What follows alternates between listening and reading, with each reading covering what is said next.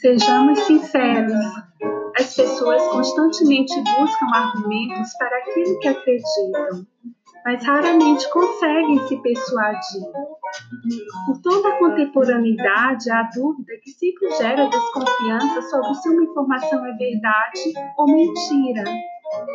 Inúmeras informações correm soltas todos os dias, algumas verdadeiras, bem embasadas em históricos concretos, e outras tantas fantasiadas de verdade. De fato, há muitas polêmicas em torno das informações deste mundo, em que as fake news ocupam o lugar dos reais acontecimentos.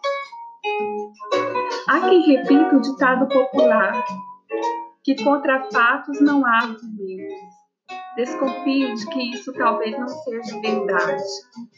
Se você não concorda, saiba que os fatos, bem como as verdades, apontam para aquilo que é completamente aceito a todos de forma universal. Para o nosso excedente de meros mortais, a verdade, ao mesmo tempo em que é produção da realidade intelectual, também deve estar desvinculada dos juízes da alma mas ligada à própria existência da realidade. São Tomás de Aquino dá uma lição sobre as questões da existência, essência e verdade. Como tudo mais, as coisas, aquilo que é real, estão situadas mediante dois intelectos, o divino e o humano. E foi assim que São Tomás de Aquino retratou o que é verdadeiro, apenas quando há uma relação com estes dois intelectos são Tomás de Aquino escreveu também que a existência de Deus pode ser provada quando se deduz os movimentos. Não precisamos investigar para saber que o que percebemos vai para a consciência através do sentido. Logo, há movimento no mundo, e tudo que se move é movido pelo poder de quem está na ação. Ao se pensar na hierarquia de valores, que encontramos nas coisas como a verdade, a bondade, a nobreza e outros valores, sempre devemos considerar uma balança sobre a qual faremos o julgamento para mais ou para menos.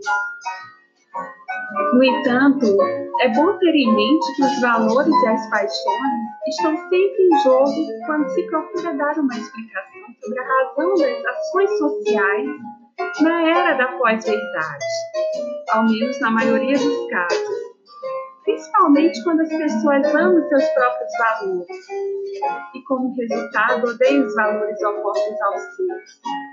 Pode ser terrível a tendência em acreditar que maiores sacrifícios de um esforço intelectual, com base no discurso procurando alcançar os mesmos valores subentendidos. No trabalho intelectual, como na vida, estamos sempre em aprendizagem contínua o grande desafio na era da pós-verdade é o fato de que, em grande parte dos casos, a verdade sempre prevalece. De fato, há muito bafafá concorrendo com a verdade diante de várias interpretações erradas.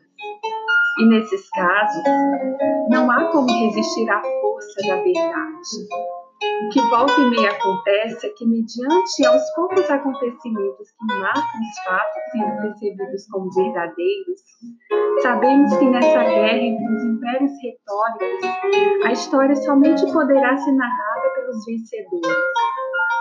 No império de carnaval com verdades fantasiadas, louco é o rei que se apresenta a por engano. Por Thaís Rocholi, a era da pós-verdade.